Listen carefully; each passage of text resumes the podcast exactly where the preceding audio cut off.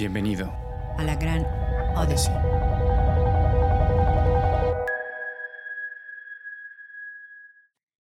Mucho gusto, mucho gusto, este, chistoso, la verdad, este, que, que coincidimos como vecinos. Sí, sí, exactamente. ¿En qué calle estás tú?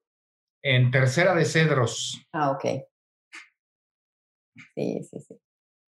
Yo estoy en Tercera de Cedros, así que... En pues lugares conocidos para ti, muy conocidos seguramente.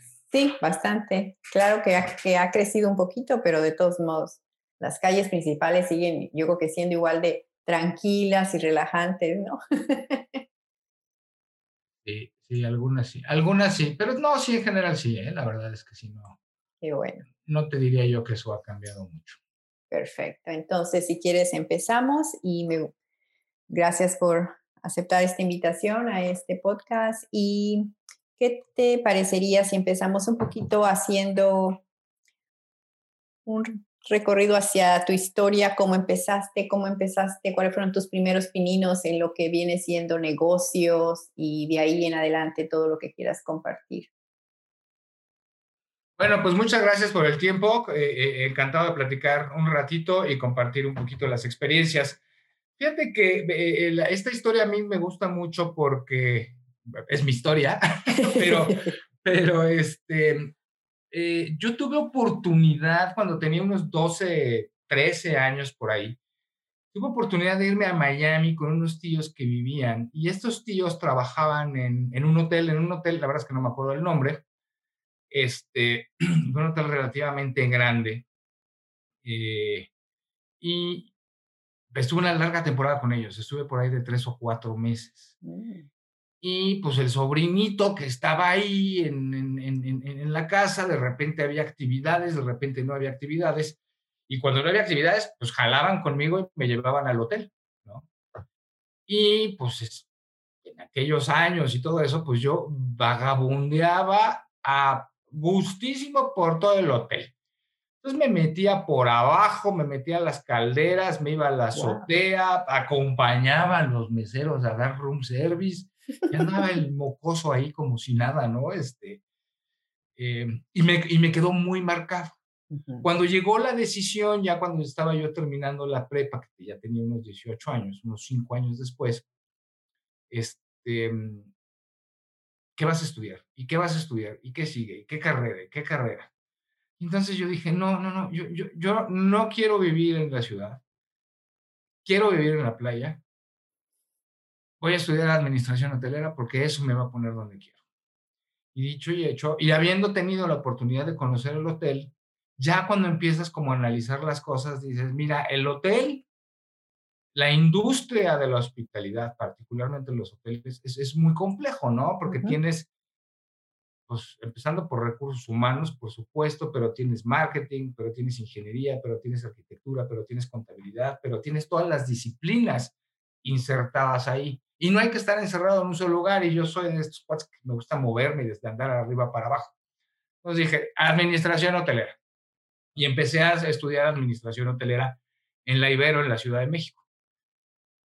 un año, un año, dos semestres, a los dos semestres participé en unas entrevistas para ir a trabajar a Epcot Center en el college program de, de, Disney y pues me fui, me fui y, esa yo podría decir que fue una de las experiencias que marcó, que marcó mi vida en, en, en dos sentidos, este, personal y profesional. Personalmente porque pues, yo venía de casa, acostumbrado a abrir el refrigerador y que afortunadamente había lo que se necesitaba, a tener que ir al súper, porque si no, no había nada en el refrigerador, y por supuesto pasando por el trabajo, porque pues era trabajo y tenías que comprar todo. Una gran experiencia personal, vivir con gente, de, eh, eh, un, roommate eh, canadiense, un roomie este, de Alabama, este, y conocer gente de muchos lugares participando en el college program, tomando los cursos de Disney y trabajando en Epcot este, en, en, temporadas altas y bajas y demás. Un gran, gran, gran aprendizaje, ¿no?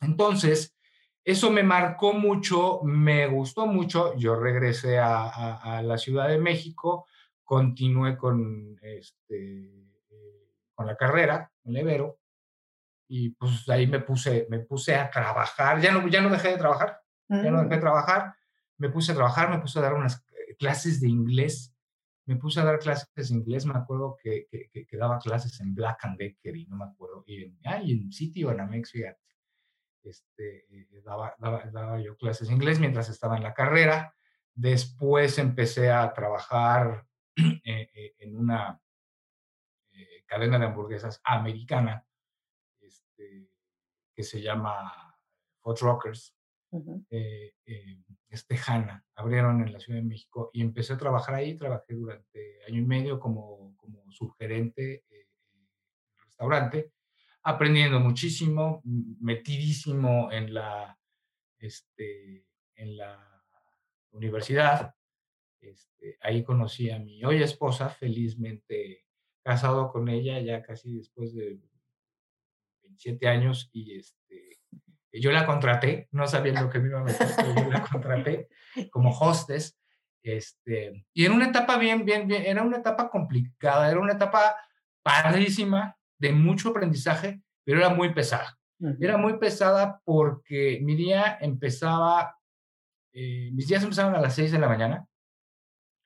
Em, para aquellos que conozcan la, la, Ciudad de México, este, yo vivía en Lindavista, iba a la Ibero, que en ese entonces ya estaba en Santa Fe, eh, que es un recorrido de 25 o 30 kilómetros. En aquel, eh, eh, hacíamos media hora, 35, 40 minutos, pero este, pues sí empezaba yo al cuarto para las 6, a las 6 para llegar a clase de 7, y de ahí me quedaba en la universidad hasta las este, 3, 4 de la tarde.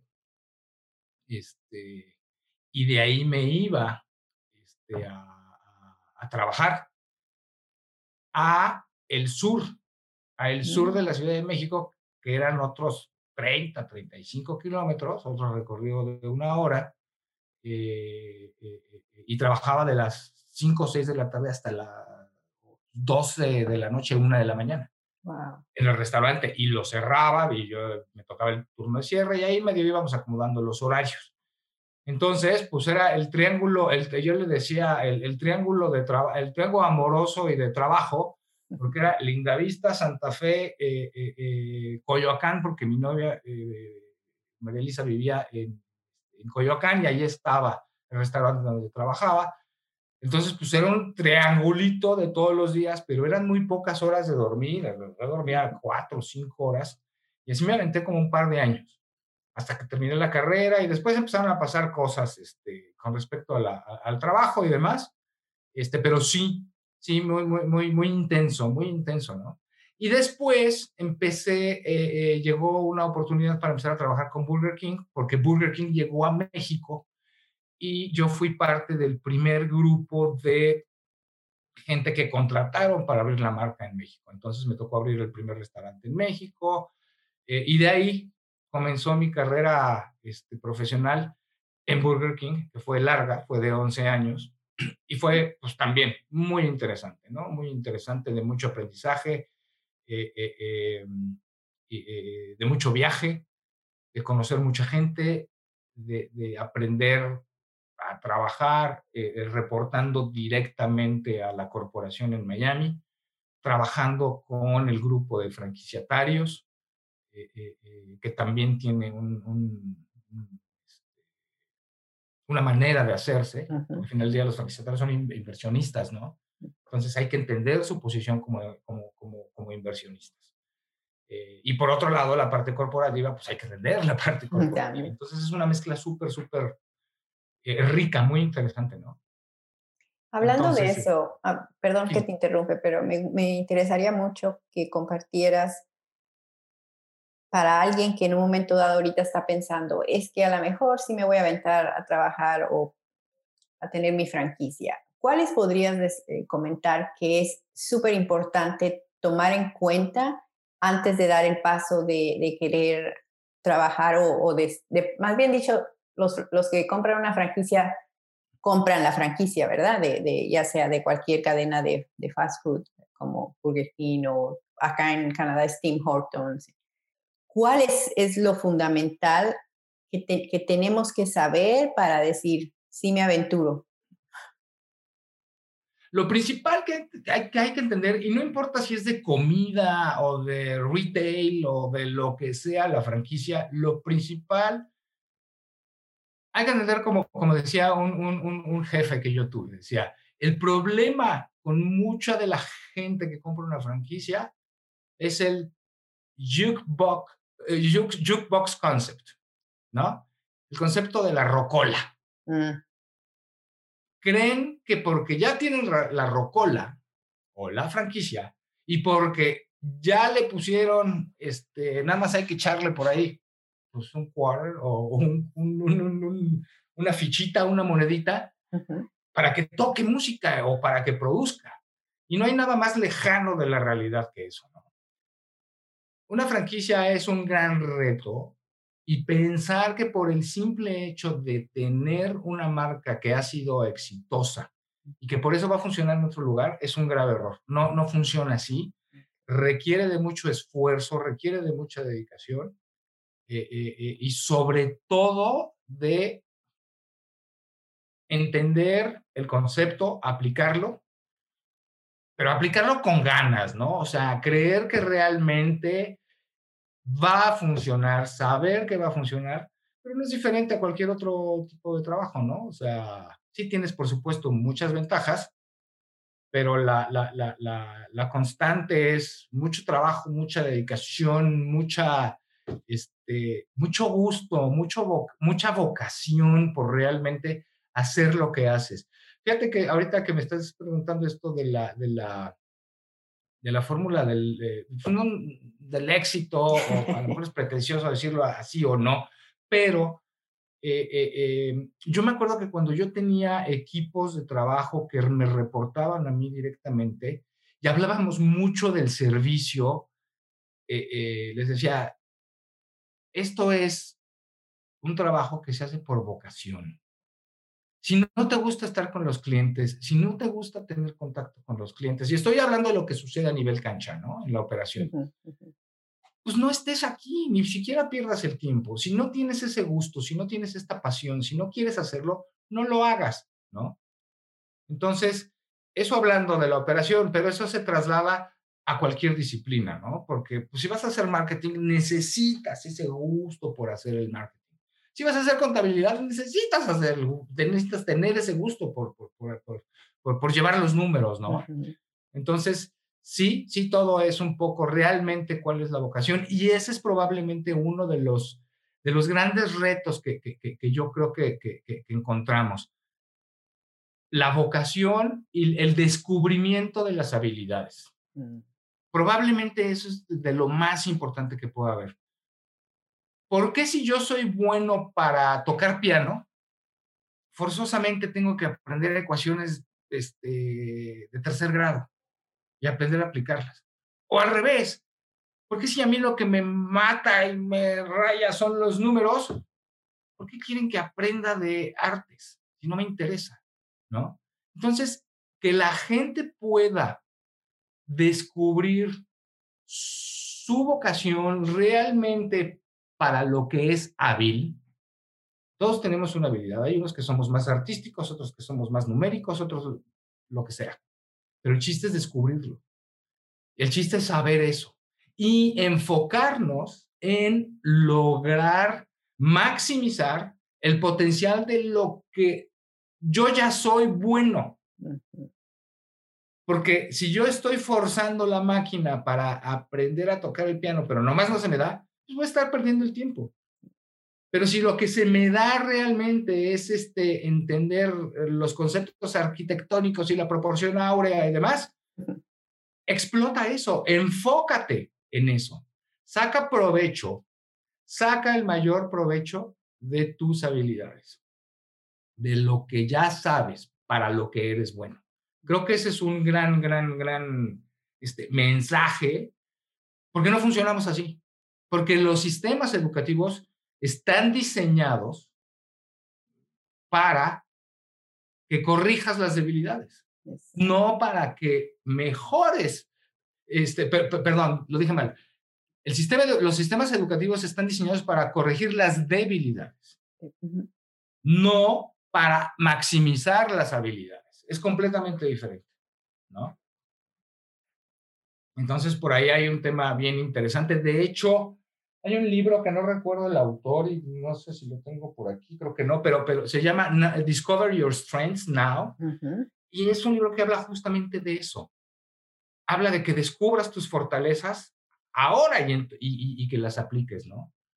Entonces, este, pues eso tiene mucho que ver, eso tiene mucho que ver con la pregunta que me hiciste de, a ver, y si yo selecciono una u otra franquicia o negocio o no, selecciona algo que realmente te guste, realmente algo que te apasione, si no la vas a pasar muy mal y es muy probable que no tengas éxito.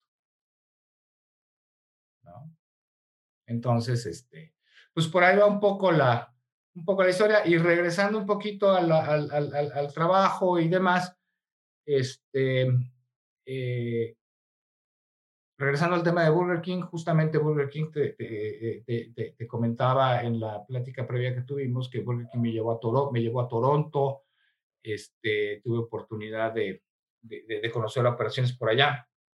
Este, padrísimo también, mucho, mucho, mucho aprendizaje. Y duré muchos años, duré muchos años ahí, fui gerente de, de capacitación, después director de, de, entrenamiento en Latinoamérica, después comencé a trabajar con Papa John's, después de 11 años empecé a trabajar con Papa John's, la compañía de pizzas, trabajé muchísimos años con ellos, 17 años, este, también en muchos mercados internacionales, teniendo la oportunidad de trabajar prácticamente eh, eh, en todo el continente americano, abriendo mercados de cero, este, Colombia, Ecuador, este, en el Caribe, Islas Caimán, este, en el norte, más al norte que tú, en Alaska, mm. este, eh, incluso en Hawái.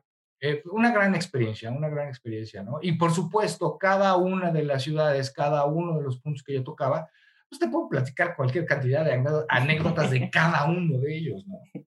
Este, eh, porque fue muy rica la, la, la experiencia y, este, y también volviendo un poco al punto, sí, obviamente me gustaba viajar, obviamente me gusta conocer gente de, otros lugares, puedo trabajar con equipos de diferentes lugares porque entiendo muy bien la, la, la, que las idiosincrasias son diferentes, entonces, y hay que mm, mm, adaptarse, ¿no? Adaptarse y entender. Entonces, ha sido muy interesante eso. Veo que dices que te apasiona el capacitar. ¿Qué es lo que te apasiona de, de capacitar? Mira, yo creo que lo que más me gusta es poder compartir. Exacto. Poder compartir ideas, poder compartir experiencias.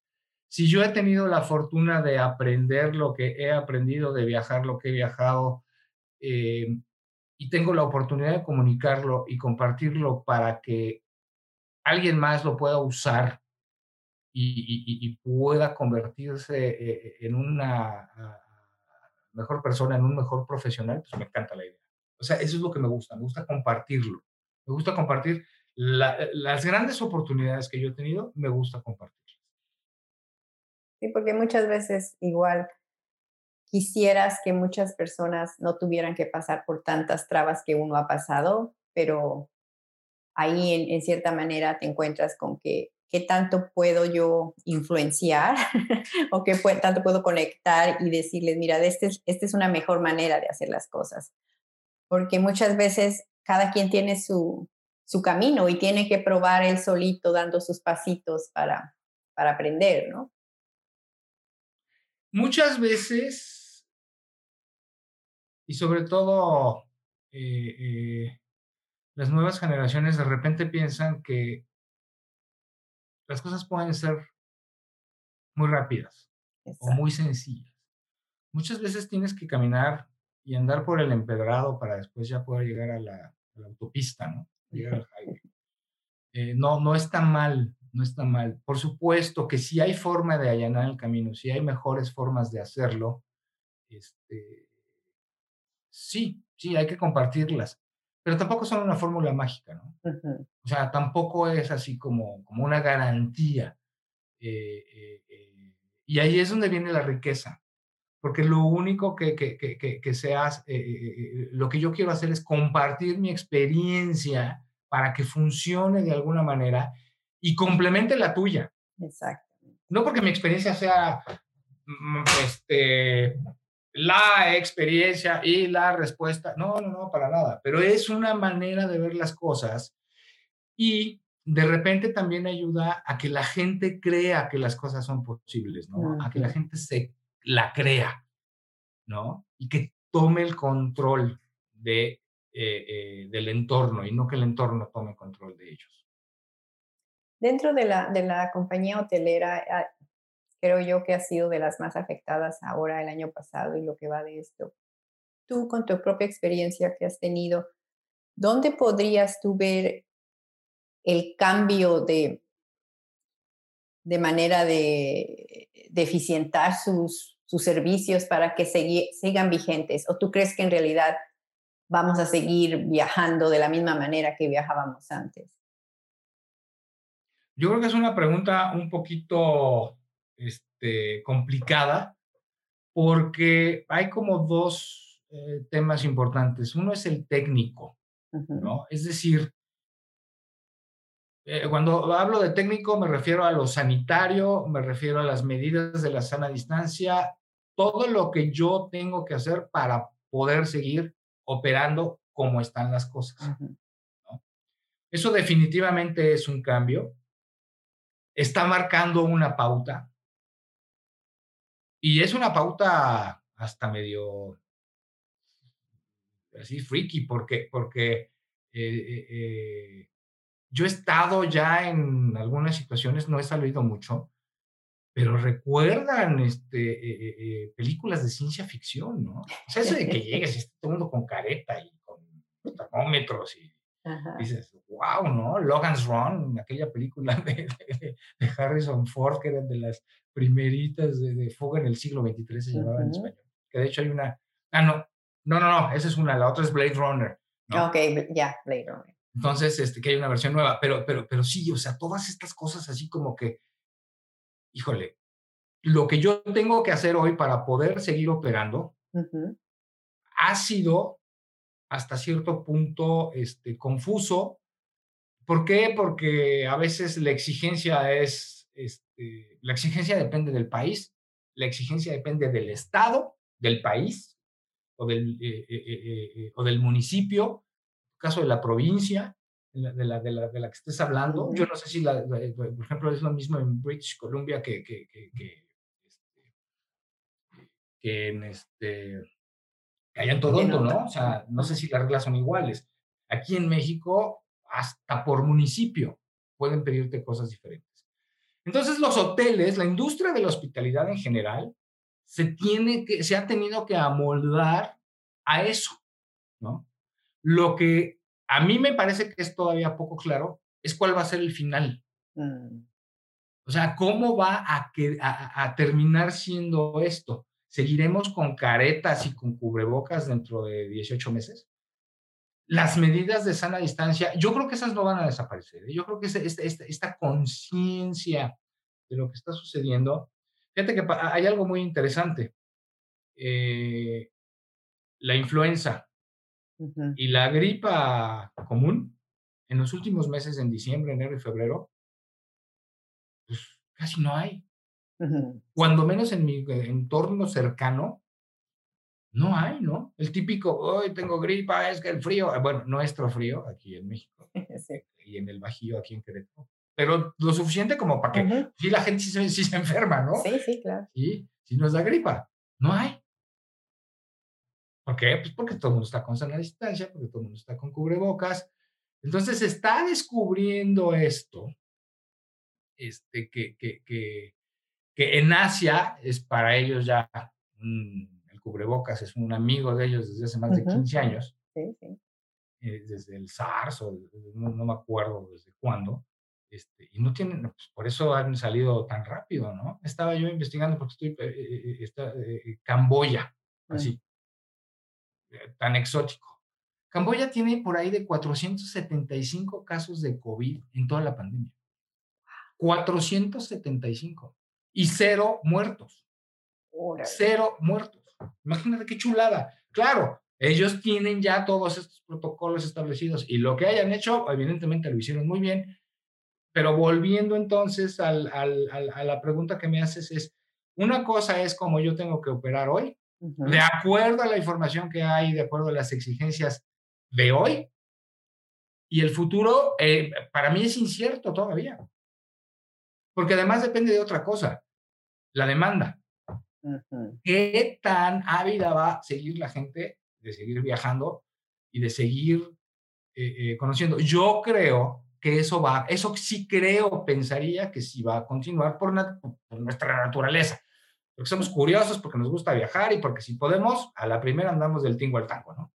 Eso seguramente va a continuar. ¿Cómo y de qué manera se va a contener y se va a controlar? Yo creo que está por definirse, por descubrirse y no creo que vaya a tener un solo, un solo final, ¿no? Eso va a estar en constante cambio y en constante evolución. Tal vez, el, y uno de los retos, y a lo mejor otro de los retos, es el costo.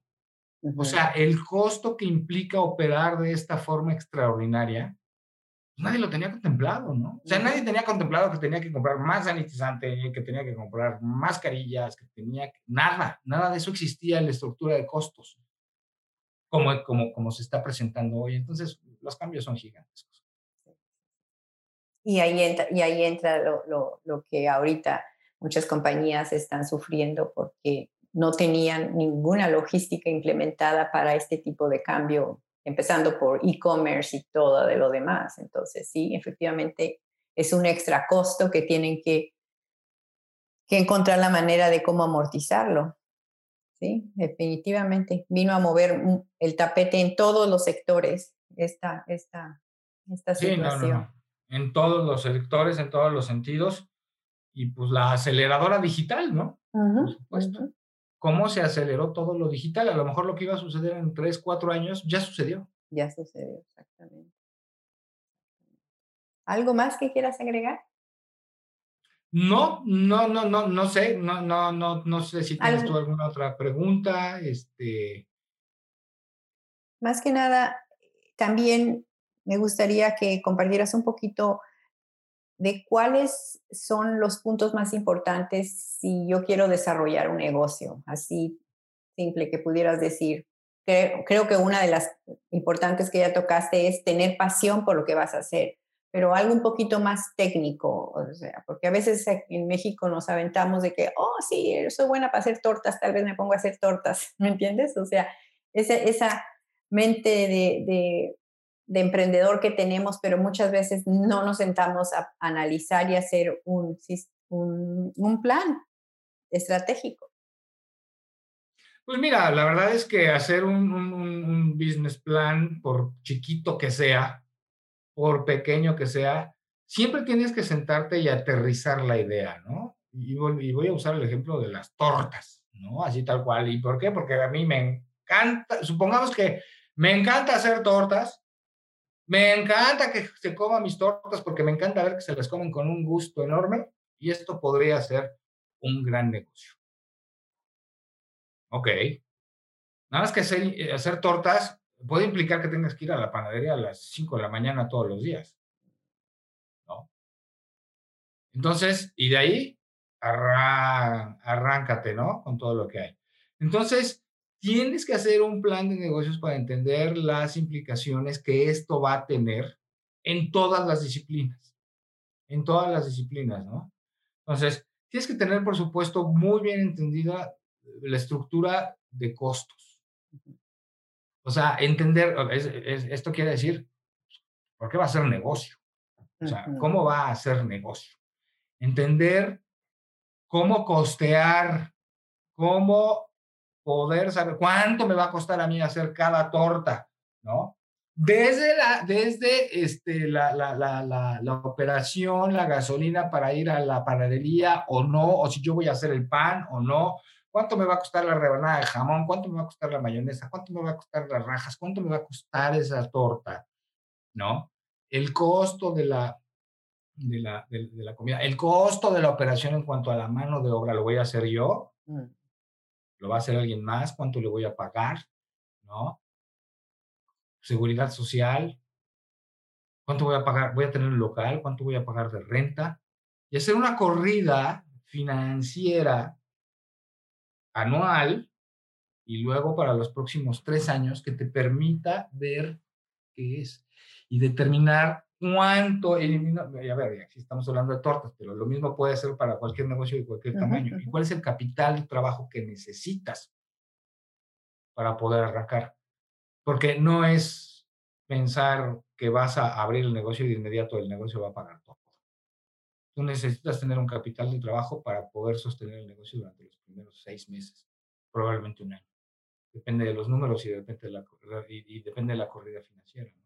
Entonces, sí tener un plan, sí, sí te tienes que sentar, no te puedes aventar así como, ah, a ver, sí, ya voy, a ver, si puedes, pero no debes o no deberías, ¿no? Porque, y no solo eso, este, entender muy bien todas las implicaciones que tiene eh, e, e, el, el, negocio en su contexto. Hablando de comida, hablando de fast food, hablando de lo, de lo que yo he hecho, pues obviamente el, el, el, famoso location, location, location, pues es la regla de oro, ¿no? Entonces, más va, y de repente dices, no, es que esa ubicación cuesta, este, eh, eh, es demasiado cara. Y nada más que esa es la ubicación que necesitas para poder funcionar. ¿No? Si no te pones en esa ubicación, pues, más nadie te va a ver y no, no, va a funcionar, ¿no? Aunque la renta sea cara. Pero eso lo tienes que integrar dentro de todo el modelo para poder hacer tu pronóstico, este, tu pronóstico de ventas, ¿no? Tienes que tomar en cuenta la temporalidad, la estacionalidad, ¿no? ¿Qué pasa con tu negocio este, ahora que viene Semana Santa, ¿no? Que está cerca. ¿Qué pasa con tu negocio en Semana Santa cuando todo el mundo se va? Si estás en una ciudad y todo el mundo se va a la playa o al revés, cuál es mi temporalidad en la playa, ¿no? ¿Qué meses son buenos, qué meses son malos? ¿no? ¿Qué pasa en Semana Santa? ¿Qué pasa en verano? ¿Qué pasa en septiembre cuando viene el back to school? Mm. Eh, bueno, cuando había school. este, eh, ¿Qué pasa en diciembre?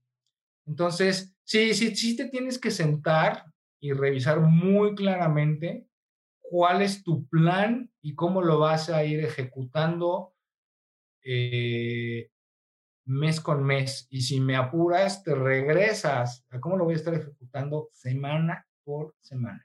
Yo tengo que prever qué es lo que va a suceder este, eh, eh, en cada semana de operación que tengo, ¿no? Entonces, sí, lo tienes que prever todo y te vas a lo básico de la administración, ¿no? Este, Previsión, planeación, organización, dirección, control, así tal cual. Sí, sí lo tienes que hacer de esa forma.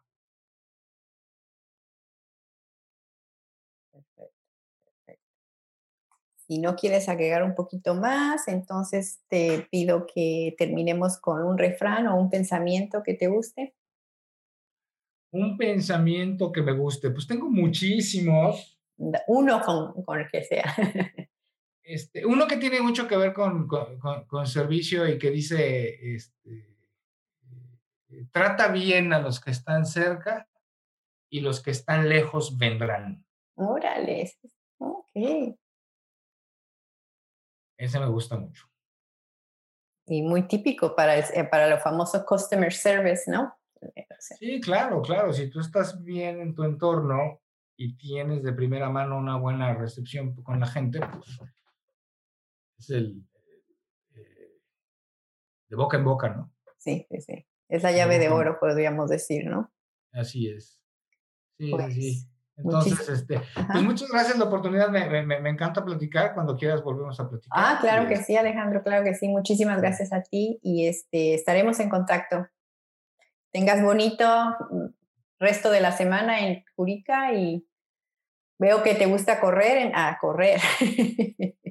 Sí, así es, así un poco, un poquito de todo. Muy bien, perfecto. Que tengas buen día. Hasta luego. Muchas gracias. Hasta luego.